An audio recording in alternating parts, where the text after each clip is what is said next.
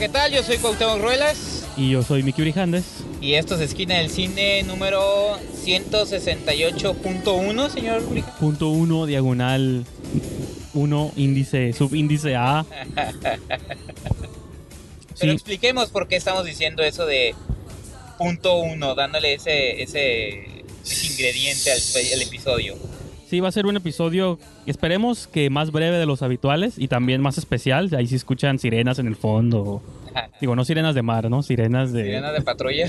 o patrullas, no tampoco es que nos están persiguiendo ni nos vinieron a buscar. Lo que pasa es que, pues, se acaban de terminar las actividades del primer día del San Diego Latino Film Festival en su edición número 25. Ajá. Este, entonces, pues, estamos haciendo este experimento a ver qué tal nos Es funciona. que- Y lo habíamos intentado un poco el pasado año, pero diferente. Entonces, ahora sí. Y además se los habíamos prometido en el episodio pasado de que Ajá. íbamos a estar tratando de traerles eh, parte de lo que estamos viendo en el San Diego Latino Film Festival con estas pequeñas reseñas para que estén al día y también para que sepan lo que de algún modo viene dentro del cine, pues diríamos cine latino, pero más que nada pues también mucho cine mexicano, ¿no? Pues sí, creo que eso es lo. De algún modo, eso es como lo interesante de que, pues, son puras películas solamente latinas, mexicanas. Ay, Sí, bueno, sí hay de Sudamérica, unas Sí, que sí, otras. sí. Eh, ahí pueden checar No, ustedes digo, el programa, pero creo que. sí nos- Sí, México es el que de algún modo siempre toma esa prominencia, ¿no? Y pues digo, viene a relevancia porque ahorita vamos a hablar nuestra... La película que vamos a comentar en este pequeño episodio va a ser eh, la primera película que hemos visto en el festival y yo sí tenía como bastantes ganas de checarla por, por los comentarios que había tenido en Sundance. De hecho, justo este 2018 se estrenó en, en Sundance y ganó premio de mejor guion, que pues eso ya es decir algo, ¿no? Sí. Para al menos del mundo independiente, pues es... Sí, sí, sí. Sí, de hecho, eh, creo que en Sundance a México le ha ido bastante bien. También digo, es como el Festival de Berlín, como que son estos festivales donde los productos mexicanos son como bien, bien recibidos. Y en esta ocasión fue la película Tiempo Compartido, que por cierto, usted, señor Brijandes, lo había mencionado en una de las ediciones pasadas en, en la sección de noticias. Sí, cuando hablábamos de que se iba a exhibir en este Sundance del 2018, pues mencioné algunas de las movies. Pues me llamó la atención una porque es la siguiente película de Sebastián Hoffman, que aunque no he visto la primera, pero Halley. Sé que ahí por ahí tuvo- O buscarla. ajá. Y pues no sé, pues, me llamaba la atención esto pues de que era mexicana, sale Luis Gerardo Méndez, o sea, que ahorita pues es el, El, quién es quién de los actores nacionales, No, ¿no? de hecho trae buen cartel porque, bueno, Luis Gerardo Méndez es el más, más popular, pero también está Miguel Rodarte, que es muy popular. Sí, está que, Cassandra Changuerotti. Ándale. Está este Andrés Almeida, que para los que siguen la televisión mexicana, pues pueden recordarlos a, sobre todo a Andrés Almeida y a Miguel Rodarte por Los Héroes del Norte. Que probablemente en un futuro ya no podamos mencionar ese programa porque es del productor Gustavo Loza, entonces ya así. Está manchado ese, ese nombre también, pero bueno, ellos dos fueron de los protagonistas de Los Héroes del Norte y también son protagonistas de esta película. Aunque curiosamente No, y- y- en, en y- esta historia no se ven las caras, ¿no? No, yo lo que iba a mencionar de que lo mejor mencioné yo a Gerardo Méndez por ser el más famoso, pero lo creo que los dos comparten protagónico, ¿no? Sí. No podría yo decir. Incluso creo que Rodarte todavía es un poquitito más. Sí. O quizá porque sale más, tiene un poco más de peso. De algún modo está dirigiendo una trama ahí medio extraña, ¿no? Ajá, bueno, la extraña va. La extraña, la trama Trama, extraña sí, va de.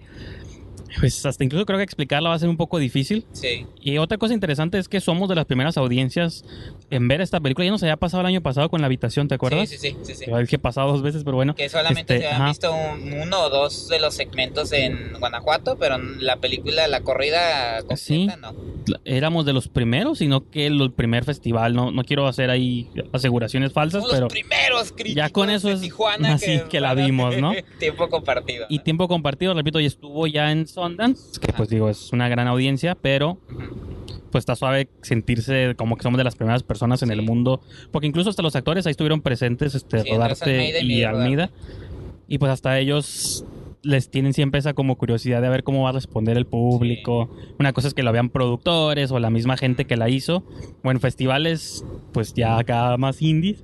No, y Pero- luego pues también somos, somos ciudades totalmente distintas, ¿no? Digo, a fin de cuentas en San Diego sí hay como un público más... Pues estamos pegados a la frontera con México. Sí. Entonces también hay, ahí acá se mezcla mucho el público mexicano con el norteamericano y se hace ahí como una audiencia bastante interesante en cuanto a las opiniones de la Y, película. y que creo que es lo que persigue siempre el festival, ¿no? Como esa mezcolanza de culturas, de ideas, Sí. incluso hasta los eventos fuera del, del festival que manejan, como la música, y eso usualmente es a lo que le tiran, ¿no? Al sabor latino, man, que es eso, pero De pues- hecho, la sección musical es. Ajá, es parte del rollo. Entonces, pues bueno, ya Ajá. para hablar específico de la película, empiezas siguiendo dos historias paralelas. Una es la de Luis Gerardo y su familia, que está casado con Cassandra Changuerotti. No me acuerdo así los nombres de los personajes, está muy fresca en mi cabeza, pero son una este son papá, mamá, tienen su hijo, el ratón. Así Y- le dicen. Sí, así le dicen. Y llegan como. Pues, ¿en qué entran en esta cuestión del tiempo compartido, no? De que rentan como una villa, Ajá. hotel, Everlast o Evergreen, no me acuerdo cómo se llama Sí. el, el hotel. Pero resulta que el mismo, la misma habitación o la Como misma. Hubo como un, un error. Ajá. La movie es ambigua al respecto porque Sí, no porque te lo. llega otra familia. Ajá. El punto es que tiene que compartir ajá, la habitación con otra familia, ¿no? Que es Andrés Almeida. que ajá, y es una familia expandida, son dos niños, la esposa y ellos y es como todo lo opuesto al personaje de Luis Gerardo, que él es serio, molesto, como dices tú, hasta amargado, Ajá. y por otro lado la otra es una familia bien emprendedora, Sí. emocionante. No, y que aparte hay- que traen como, como sus bronquitas, él y su esposa, Ah, y los otros no, son más unidos. Es así como un choque, ¿no? Ajá. Y esa es una historia, la historia, la historia B, la historia esta que mencionábamos de Rodarte, donde él es un empleado que es, bueno, ¿a qué, qué podemos mencionar esto? Como que la trama se va desenvolviendo, entonces cualquier cosa que pueda mencionar puede ser como Él spoiler. es el empleado del hotel. Es un empleado del hotel, pero la película empieza con él joven y luego lo ves como retomas años después, como que hubo un incidente Sí, que de algún abajo modo lo demovió de puesto y se ve acabadón y a pesar que no pasa tanto tiempo, de hecho, desde Sí. que tiene Cuatro este años, como ataque. Ajá, entonces él pues está como deprimido, tiene una vida extraña con su esposa y la- te están manejando estas historias que son, aunque son separadas, pero de algún en cierto punto empiezan a manejar paralelos de como estas molestias con sus vidas y con las cosas que le rodean. Pero todo esto en un contexto de un hotel y mentiras y no sé, digo, ahorita la acabamos de ver, es una muy fresca, entonces sí. así de tiempo como de sentarse a analizarla todavía no tengo, pero Pero lo interesante fue que de algún modo a ti te encantó. Así, Sí. así lo dijiste cuando salimos de. De hecho, salimos de no, a mí sí me gustó mucho un montón de detalles que ahorita vamos a mencionar, Ajá, pero Digo, salimos de la sala, nos encontramos con Ethan, el director del festival, y Ethan Bantilo, y tú dijiste le encantó. A mí no me encantó, me gustó. Pero no me encantó. Yo te mencionaba que durante el, tra- el trayecto de la película me estaba como. Había partes que me perdían y luego me volvían a atrapar. Yo disfruté más la parte. Pero de algún modo es intencional, creo que de algún modo Sí, es sí, sí. intencional confundirte como público. Ajá. O sea, creo que de algún modo la película sí quiere... Ok, es que empieza con esta imagen y ahí es donde las personas creo que se pueden identificar o Es incluso... que ahí es donde te iba a decir que por eso me gustó la parte Ajá. de las familias. No, menciónalo, pues menciónalo. Ah, que digo, yo me, yo me, me, me estaba divirtiendo sacando de onda con lo de las familias. Porque esa cuestión del tiempo compartido yo no, no la he vivido directamente porque nunca he tomado un tiempo compartido, pero sí estuvieron a punto de venderme uno. Ajá. Y me acuerdo que mi esposa y yo fuimos y esta persona que nos atendió pues bien, bien exagerada de, oh, están listos para viajar. Así, y pura, y nada, pues, o sea, pura falsedad. No, pero por ejemplo, digo, para, Muchas de esas cosas sí les refleja muy bien la película. para nuestra audiencia, gustó, pues. nuestra audiencia millennial, Ajá. si les tuvieras que explicar qué es un tiempo compartido, que yo no entiendo de qué están hablando. No, no, bueno, el tiempo compartido es como invertir en un paquete de... em, como un hotel. Sí, que te puedes quedar cierto tiempo. Exactamente. Te, tienes, te puedes quedar cierto tiempo y compartes esa misma habitación o ese mismo eh, deuda, por así decirlo, como esa renta. Ajá, que de algún modo te los venden como ofertas, como gangas, como que aprovecha Sí, ahorita, tu patrimonio, gratis, o el 50%. tu familia, pero como mencionaban, o sea, son cuestiones que incluso se vuelven hereditarias, ¿no? De que la deuda en la que tú te como que embarcas, luego también afectas como a tu familia, a tus descendientes y son, o sea, es como son engaños, pues son scams que les llaman Sí, sí, sí. y esto es el tema que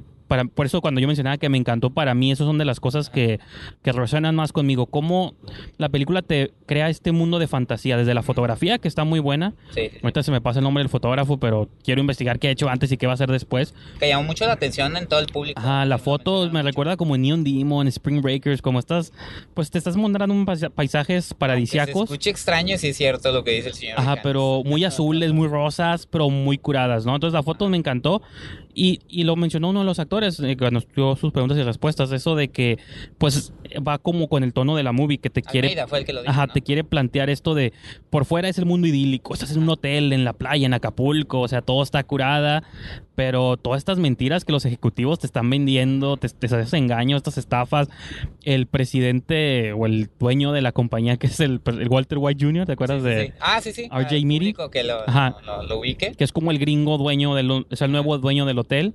Entonces, no, no de, del hotel. de los hoteles o de la Sí, ¿verdad? No sé, no me acuerdo. Sí, de- Ahí sí no sé, fíjate. Yo entendí que era como de esos paquetes. de los Ajá, pues sí. Ajá, bueno, es como el dueño de toda esta cosa, ¿no? Este, este culto Sí, que hasta incluso hay una escena muy interesante donde explica cómo obtener la confianza de la gente. Ajá, y, y va, y va en eso, porque hay un tema, hay un plot muy, bueno, esto ya va a ser semi spoiler, pero esta, la familia esta que es de Rodarte y su esposa tuvieron como una pérdida importante en su pasado. Ahí dejámoslo. En- sí, así lo voy a dejar. Ah, Pero este, el personaje este de RJ Meary, que es el Walter White Jr., Ajá. él es, le está entrenando a la, a la señora esta para como, pues son los que te venden, ¿no? Estos Sí, sí. paquetes, cómo uses tus tragedias del pasado para como manipular a las personas. Entonces, Exacto. un evento que afectó bastante al señor, a- o sea, que afectó a él, Ajá. ella A lo dos, Sí, a los dos, pero, está él sí lo está él sí lo está viviendo, se está medicando para evitarlo. Y ella no. Y ella no, ella al contrario, lo está usando como técnica de venta. ¿no? Entonces te, te muestra esta frialdad rara y eso es lo que me gustó de la movie. O sea, todos los diálogos, y creo que a lo mejor por eso pudo haber ganado, pues de que todos los diálogos se sienten como estos guiones que preescritos, pues que te ven. Bien trabajados. ¿Cómo te sientes hoy? Bien, y vamos a ser ganadores, sí. O sea, o sea, como- Fíjate que Almeida utilizó una palabra muy acertada. Es perversa en, en- ¿Sí? en muchos sentidos. La, los, la película, no, en el buen sentido, pues, de que usa la perversidad para, para mostrarte ese tipo de cosas, pues. Pues es que creo que eso es de lo que, lo que gira en torno a la movie y para mí eso es lo que... Sí. Por eso usé el adjetivo de que me encantó, ¿no? Sí, sí, sí. No, digo, a mí eh, estaba como, como que yo, pe- yo sentía, y eso ya es una, como, como ustedes bien saben, eso es algo subjetivo. A mí me gustó mucho la parte de la, de la familia y quería ver más de eso. Sí. pero sabía que la historia que estaba desarrollando Miguel Rodarte tiene un porqué, pues, y, y al final tú mismo me lo dijiste, ¿no? Que de algún, en, en algún momento tienen que amarrar, ¿no? Las dos historias. Sí, pues es que son dos historias, ahora sí que son, es tiempo compartido en pantalla donde... No, y ahí estuvimos especulando hasta Ah, yo- teorías ahí Yo tuve esta extrañas, una ¿no? teoría acá medio sexto sentido de cómo va a resultar ser el hijo, ¿no? O algo así. No, estamos en otra dimensión o algo también. Pero eso es, para mí eso es un plus de la movie, de que Sí. esa incertidumbre, no sé qué estoy viendo. Eh, tú, por ejemplo, mencionabas, mencionaste brevemente Maquinaria Panamericana. Que son, eh, que es este cine mexicano que está apostando como Sí. para un humor, humor muy negro, com- y hablando como de cosas que, o sea, de... cotidianas. Sí, como de estructuras que vemos todos los días. En aquel caso es como una empresa, cómo funciona de pieza a cabeza con lo surreal. Claro. Acá es como es un, un tiempo compartido y no nomás eso, como yo sí veo cómo funcionan muchas estructuras de creer mentiras. Pues creo que y me recordó como digo, ahí sí o va a ser un halago para Sebastián Hoffman, el director, o un insulto para P.T. Anderson, pero sí siento como que estudió Nah, nah, nah. estudió mucho su escuela de cine, como ese tipo de cámaras y soundtracks bizarros. Ah, la música está Y, bien rara. O sea, el score está raro y me Pero recordó. padre, padre. Sí, me recordó la película de Adam Sandler, esta, la de Punch Drunk Love, Sí, donde siempre sientes, ay, ¿qué está pasando? Esto está raro. sí. Porque nadie actúa como persona normal, pero al mismo tiempo sí. Entonces, eso es por eso yo me quedé como. Pues se me hizo suave, me quedé emocionado con la movie. Yo, yo comentar que, digo, de a veces uno ha, ha criticado cuando directores abordan ciertos temas como con, y, y que se nota como la falta de experiencia o como la o, o como que no saben exactamente bien de- eh, o no conocen bien el tema del que están abordando y esto lo quiero mencionar porque lo dijeron también al final casi Ajá. al final no de que les preguntaron que si los actores habían vivido esa experiencia de dónde tomaron para la película. Sí. Y, y dijeron algo bien chistoso que ahí me di cuenta que también eso es muy valioso, que la mamá de Sebastián Sí. Hoffman vendía tiempos compartidos, Ajá. entonces conoce muy bien y se nota perfectamente que, el, que Hoffman conoce esto y creo que lo plasma y, y eso te digo, insisto, eso, esa parte me encantó, toda la parte de las conferencias, de la Simón. que Sí, y, y te lo. ah, Pero la. Te me- saca una risa, pero al mismo tiempo te hace sentir como... "Ah, Pero ¿qué onda me gusta en la esto?". manera como que está fotografiado, así como. O sea, son lo- el hotel, pues dices que tiene forma como de pirámides, Ah, ¿no? sí, es Entonces, el Hotel Princess de Acapulco. Claro que aquí le cambiaron el nombre. Sí, pero para- Es un hotel súper bonito. pero creo que sí, sí saben aprovechar como el diseño de producción del lugar, pues lo hacen sí. ver como muy, pues ahora sí que real, así en el sentido de, de realeza, me- pues, ¿no? Como épico. Porque, digo, a mí me tocó conocerlo por, por cuestiones de trabajo. Ajá. Y este y todo por decir las, las imágenes, las escenas del... Sobre todo de recepción del lobby. Este, sí tiene una aura... Está iluminada de tal modo que tú sientes que estás así como que... Oh, estoy en un lugar mágico, ¿no? Ajá. Entonces por eso yo creo que eso también le funcionó muy bien a, a Sebastián Hoffman y el trabajo de fotografía pues ya tiene un extra, ¿no? Un plus. Sí te lo logra vender, incluso hay un shot ahí que hasta de broma dije, lo hacen ver como Blade Runner, ¿no? Así como Sí, sí, sí, sí, sí. y esta foto así, no sé, no sé cómo llevarlo más que épica, ¿no? Es como ese tipo de looks. El director de fotografía se llama Matías Penachino, entonces, pues digo, no he visto, no conozco ahorita de la punta de mi lengua más trabajos de este hombre, pero creo que es, hay que poner el ojo, ¿no? Incluido el director, Sebastián Hoffman, que aunque no he visto su movie anterior, pero sí, pues sí, también le hizo la foto, fíjate, a, en Halley, Ah, entonces ya tienen como que una... son una mancuerna, Ah, ¿no? exactamente. Como Dickens, siempre- Villeneuve, cosa- Digo, van a decir que eh, que vuelva, le vamos a sacar a reducir porque lo merece para mí. Guillermo del Toro dijo en una de sus masterclass que, que la relación entre relación laboral entre un fotógrafo y, y un director es prácticamente un maridaje. Ahorita que estás mencionando que ya había trabajado con y sí, regularmente te quedas con tu director de fotografía, ¿no? Pues o sea, es, es que yo creo que una vez que funciona es muy suave porque te tiene, es la persona que te va a entender y te va a ayudar a, te va a ayudar a traducir en imágenes bonitas lo que tú tienes en tu cabeza de una manera pues entre cruda o no tan natural, ¿no? Entonces yo sí creo que cuando una vez pues como Spielberg y su Kaminsky, ¿no? Estos tipos de mancuernas Sí. que dices, ya él me entiende, nos entendemos, ya de aquí nos agarramos, güey, para siempre. güey. Pues joven, no sé, algo más que quiera comentar sobre esta movie, que no sabemos cuándo va a poder ver la audiencia. Es el primer día que la presentan y este van a tener oportunidad de volverla a ver eh, en el chequen el programa del San Diego Latino Sí, se, ex- se exhibe la siguiente, Una, una en una siguiente ocasión, ¿no? sí va a estar la siguiente semana, o sea, después de cuando estamos grabando, eh, creo que va a estar en, otra vez en los AMC Ajá. y también en Digital Gym, que Ah, es el sí, otro, pues el otro venue, ¿no? En la otra sede que utilizan para el festival. Si pues entren a la página de San Diego Latino y chequenla porque pues son estas movies que no sabemos, siempre mencionamos eso, no sabemos cuánto van a tardar en llegar. No, y algo que había, digo, había dicho rápidamente en esta eh, constant- constantes comentarios que tenemos a favor y en contra del cine mexicano. Sí. Pues sí, es una película. eh, el director, digo, también Sebastián Hoffman son como este grupo de directores como Joaquín del Paso y los que Ajá. hemos visto con, con este maquinaria y ahorita con tiempo compartido. Son directores que le están apostando como a un cine que no, como que no, no acepta géneros, ¿no? O sea, Sí, o sea, no quiero entrar yo en este debate otra vez del que es comercial y que no, Ajá. porque pues realmente o de boicoteemos el cine mexicano para que no hagan No, cine pues son- feo. son movies que, o sea, no, no van a vivir o morir en taquilla, ¿no? O sea, realmente, sea, son películas que van a, ojalá tengan chance de verlas, seguramente sí va a tener estreno comercial, porque todas las que vimos el año pasado se fueron, se fueron estrenando a lo largo del 2017 y poquito del 2018, y esta seguramente a finales o Ah. en algún momento la van a poder ver, pero en cuanto sale en cartelera, pues yo diría que aprovechen porque sí, pues vale mucho la pena, ¿no? Creo yo. Sí, sí, sí.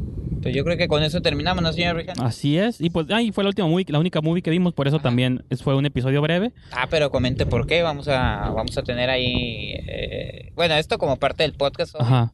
pero en esquinadelcine.com vamos a tener ahí una entrevista que usted, señor Brijandes realizó a Ah, sí, Miguel no. Rodríguez. pero tienen que saber inglés, si no, no van a entenderle. Este es una entrevista con Miguel Rodríguez, que es el, el curador de la sección Un Mundo Extraño, que se dedica pues a proyectar puro cine de terror, fantástico y cosas así, y esas cosas raras que nos gustan, ¿no? Y que también organiza el Horror Images Film Festival, ¿no? Ah, y este año, por ejemplo, hoy proyectaron Cronos, que vimos ahí nomás Ah, el final, cierto. pero va a estar a Lucarda. Nuevamente hablamos de Guillermo del Toro, man. Y el fin de semana o en el siguiente programa vamos a hablar de Inquilinos, otra película mexicana que se va a estrenar de terror. Entonces, bueno, esos son los que yo, en las que yo me enfoco, ¿no? Pero seguramente va a haber otras movies que aquí Cuauhtémoc me va a obligar a ver, así que pues... Pues creo que creo que este fin de semana le va a favorecer al señor Brijandes porque nos vamos a enfocar en el género. Ahí me dijeron que tiempo compartido era género y no es Sí, cierto. ¿verdad? Ya te pregunté Sí. al principio, pero no. Pero sí parece poquito, tiene. Sí, pero ah, es, es películas que, que interesante que no, Es que luego la gente del género luego quiere meter todo, Ajá, ¿no? sí, ya es el año pasado Histeria también, y que no era. que no era, pero sí, ya lo Un entiendes, poquito, ¿no? Un poquito.